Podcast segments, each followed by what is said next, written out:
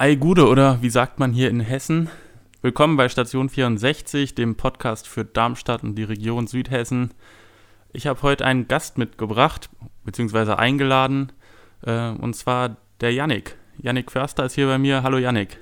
Einen wunderschönen guten Tag und vielen Dank, äh, dass ich äh, hier sein darf. Ja, sehr gerne. Heute mal zu zweit. Themen haben wir natürlich auch dabei. Und zwar geht es um Schulmensa in Darmstadt. Da wurde viel Geld investiert. Kommt das auch wirklich an? Das schauen wir mal. Dann geht es um die Hobbit. Sagt die Hobbit dir noch was? Ja, da war ich sogar schon mal als, äh, äh, als Standbetreiber. Als Standbetreiber. Kannst du ja ein bisschen was erzählen, wie ja. das damals so war? Dann geht es um das Thema Barrierefreiheit hier am Bahnhof in Darmstadt. Da scheint es auch noch ein paar Probleme zu geben. Und, ja, das kennen wir wahrscheinlich alle, die hier in Darmstadt öfters mal mit der Bahn unterwegs sind, die Displays von der HEAG Mobilo, die doch des Öfteren mal ausfallen. Oder wie ist da so deine Erfahrung? Also ich äh, glaube, ich war noch nie an einem Tag am äh, Luisenplatz, wo die Displays wirklich funktioniert haben. Ja, das äh, bist du vermutlich nicht der Einzige, der das so sieht. Okay, dann fangen wir einfach mal an mit den Schulmensen. Da wurde seit den 2000ern 13,5 Millionen Euro investiert und bis 2020 sollen noch weitere 12,5 Millionen Euro investiert werden. Allerdings, wenn man sich die Georg-Büchner-Schule zum Beispiel anschaut, da sind im Schnitt so 32 Schüler pro Tag in der Mensa. Ja, nicht so viel. Ähm, freitags sogar nur 19. Also freitags scheint man noch weniger in der Schule essen zu wollen. Ähm, das sind gerade mal so 7% der Schüler, wenn man nur die Sekundarstufe 1 betrachtet. An anderen Schulen sieht es ein bisschen besser aus, da kommt man teilweise auf 20% der Schüler.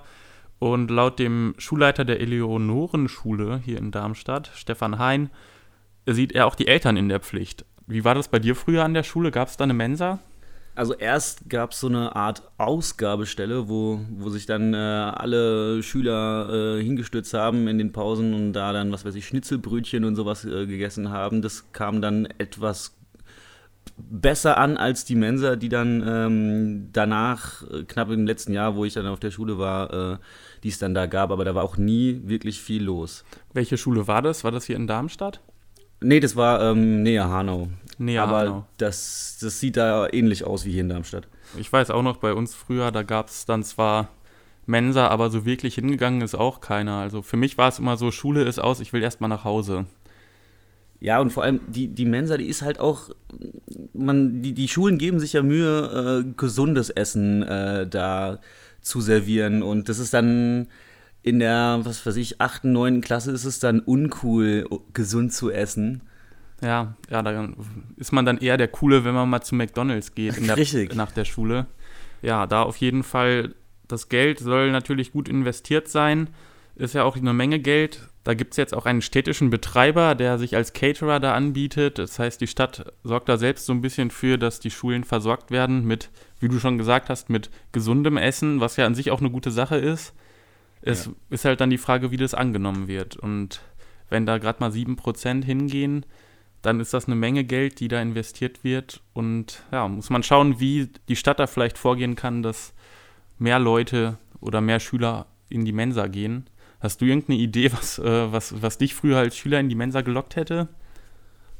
Mm, so die, die Dauerbrenner, so Lieblingsessen wie Spaghetti oder natürlich alles mit Fleisch, was, was äh, natürlich, weil man kann ja auch äh, gesundes äh, Essen herstellen, was, äh, was, was, was lecker ist und was, was äh, Kinder äh, anheizt, sag ich mal. Ich meine, es gibt auch gesunde Burger vielleicht. Mhm. Ja, also wie gesagt, der Schulleiter hat gesagt, die Eltern müssen da noch ein bisschen für sorgen, dass die Schüler da auch hingehen. Na klar, bei mir war es auch so, wenn ich früher nach Hause gekommen bin, dann wusste ich, da gibt es was zu essen. Und dann habe ich mich eher auf die Kochkünste meiner Mutter verlassen. Ja, weiß man, was man kriegt. Genau. Ja, so viel zu den Schulen. Dann hat auch ein bisschen was mit Schule zu tun, die Hobbit. Ich weiß nicht, ob die jedem hier was sagt, aber eigentlich ist die wohl schon so eine feste Größe hier in der Region. Eine Messe, die jetzt zum 22. Mal hier in Darmstadt stattfindet, vom 23. bis 25. Januar, nächstes Jahr natürlich. Ja, da geht es um Berufs- und Studienwahl. Und die Zielgruppe, die wird da anscheinend immer jünger, jetzt durch den Wegfall vom Wehrdienst und vom Zivildienst. Und 75 Prozent der Leute, die dorthin gehen, äh, die sind auch noch sehr unentschlossen. Also die gehen da wirklich hin, weil sie überhaupt gar nicht richtig wissen, was will ich eigentlich nach der Schule machen. Nach einer Befragung da ist rausgekommen, dass 96 Prozent der Besucher, die würden die Hobbit weiterempfehlen und auch wieder hingehen. Und äh, was jetzt dieses Jahr wohl neu sein soll, dass Azubis und Studenten, die erzählen aus, einfach aus ihrem Alltag. Das heißt, man kann da als Schüler hingehen und kriegt von jemandem, der in dem Beruf gerade anfängt äh, oder im Studium erzählt, wie sieht denn so mein Alltag aus. Also wäre für mich auch damals, glaube ich, eine gute Idee gewesen. Also ich war auch sehr, sehr unentschlossen, was ich jetzt nach der Schule machen will. Ja, war bei mir genauso. Also musste man sich erstmal, muss man erstmal recherchieren, was, äh, was äh, die eigenen Interessen äh, vertritt. Ja, weil in der Schule dann ist man vielleicht gut in Deutsch, aber man interessiert sich überhaupt nicht für Sprachen an sich. Ja. Und äh, hat dann so das Gefühl, wenn ich jetzt was mit Mathe studiere, da habe ich nur eine 4, nachher gehe ich da unter. Ja. Aber ja, bei mir ging es auch erst über eine Ausbildung, dann zum Studium. Hätte theoretisch äh, nicht sein müssen, wenn ich vielleicht früher gemerkt hätte, okay, ich will vielleicht doch studieren. Ja, das war bei mir genauso. Also ich habe erst auch erst eine Ausbildung gemacht, die, wo, wo ich danach auch noch gearbeitet habe. Vier Jahre lang habe ich einen Job quasi gemacht, der mir absolut nicht gefallen hat. Und dann bin ich durch Zufall in den Studiengang reingekommen, der, äh, der, der cool war. Ja, ja, das war bei mir genauso. Also ich habe auch während der Ausbildung erst gemerkt, dass die Ausbildung mir überhaupt nicht taugt und der Beruf ja. ist dann noch irgendwie zu Ende gemacht. Aber im Endeffekt jetzt mit dem Studium bin ich doch besser beraten. Ja, seit 2008 ist die Hobbit auch immer im Darmstadium, hier die, die große Halle, beziehungsweise alle Räume belegt. 20.000 Besucher werden da erwartet, also wirklich eine Menge an Leuten, die, die sich da informieren waren 150 Ständen, 250 Vorträge an den Tagen. Für alle, die vielleicht jetzt gerade erst davon hören, der Eintritt, der ist frei und man muss sich nicht anmelden. Also man kann einfach vorbeigehen und da reinschauen. Du hast vorhin gesagt, du warst auch mal als Standbetreiber da. Wie war da so deine Erfahrung? Was hast du da gemacht? Ich war da mit einem Kommilitonen, ähm, haben wir unseren Studiengang Online-Journalismus äh, so also ein bisschen ähm, beworben und ja, wir sind da hingekommen und wir waren echt baff, wie viele Leute da sind. Also man, man hat echt äh, kaum, kaum noch die, die Wände oder den Boden sehen können, weil da so viele junge Menschen waren, äh, die, die sich wirklich informieren wollten. Ähm, auch Schulklassen viele und ähm, war echt gut besucht. Und ähm, bei unserem Stand äh, war es dann äh, auch so, dass, dass viele von sich aus ähm, zu uns gekommen sind, gefragt haben, ja, was ist denn das für ein Studiengang, was, was macht ihr da, was lernt ihr da? Äh, was habt ihr da zu tun? Und ähm, wir haben im Hintergrund ein paar eigenproduzierte Sachen laufen lassen, um die Leute anzulocken, haben mit den Schülern gesprochen, die interessiert waren. Und es ist echt gut angekommen. Also hast du da auch gemerkt, dass die Leute interessiert waren, die Schüler, und dass die da nicht nur hingegangen sind, weil sie irgendwie hingeschliffen wurden von Eltern oder Schule? Nee, auf jeden Fall. Also ähm, die, die Schüler, äh, also die Schulklassen sind natürlich da gemeinsam hingefahren, aber es haben sich dann äh, so nach meiner Erfahrung äh, kleinere Grüppchen gebildet, Interessengruppen, sag ich mal, die ähm, sich auf die Stände verteilt haben und auf die Sachen, die sie interessiert, wo sie sich eben auch informieren konnten.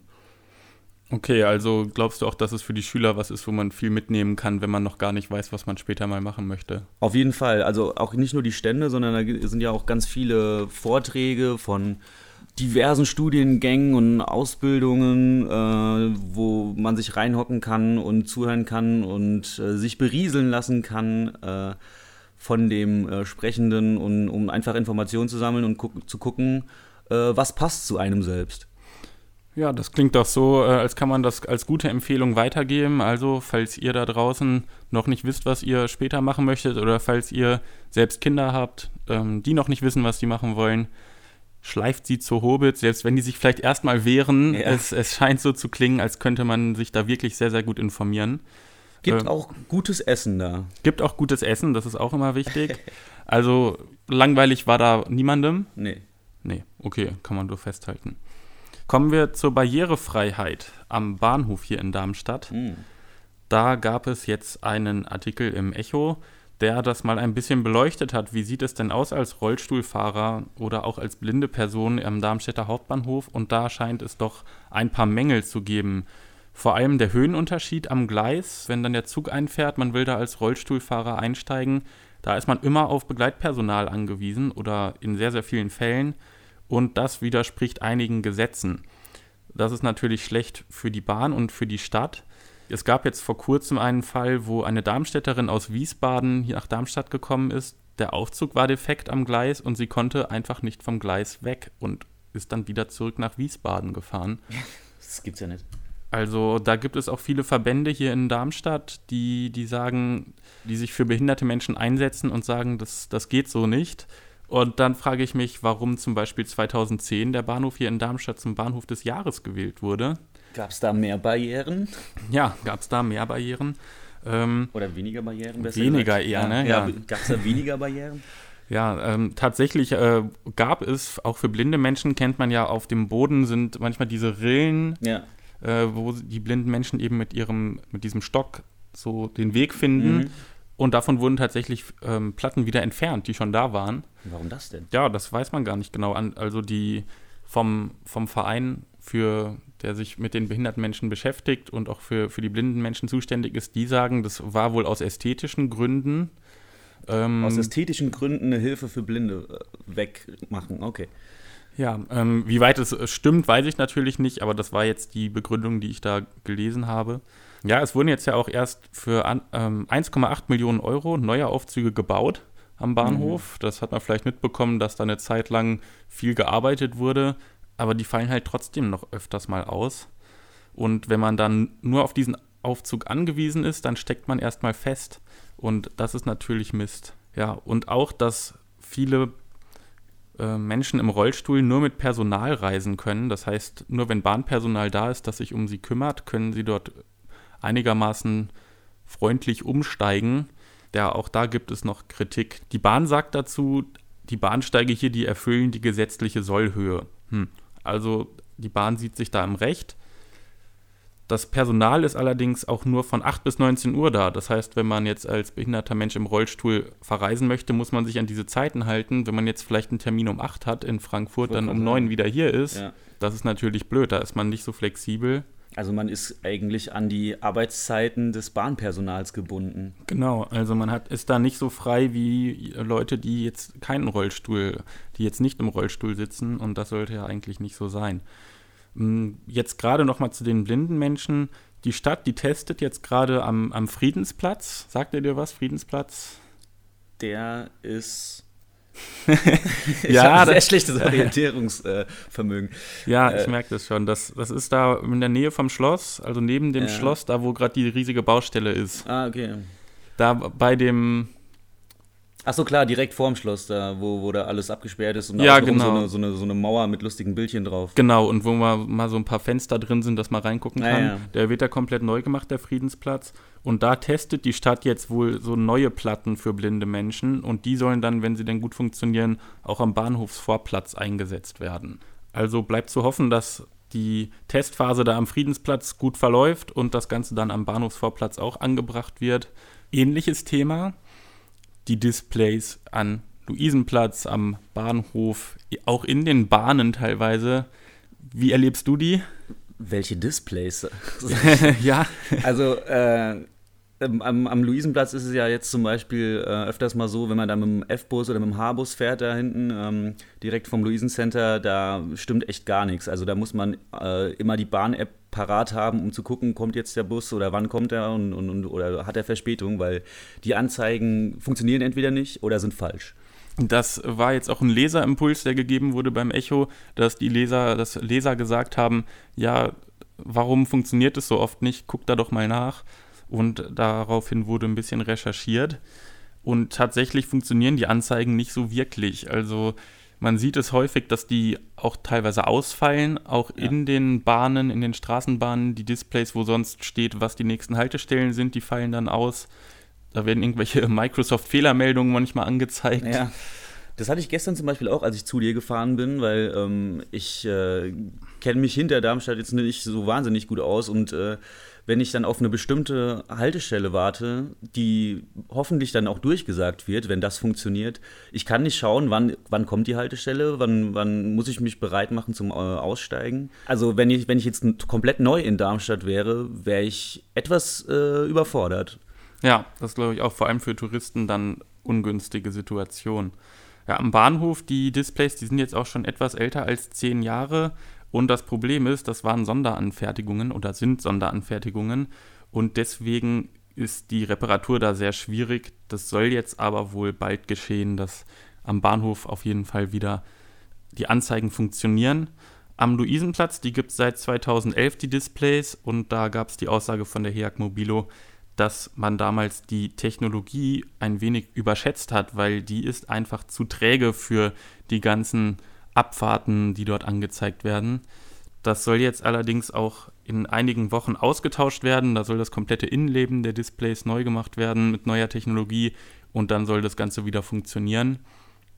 Für die Zwischenzeit wird es wohl so Ersatzdisplays geben, die jetzt auch am Willy-Brandt-Platz getestet wurden.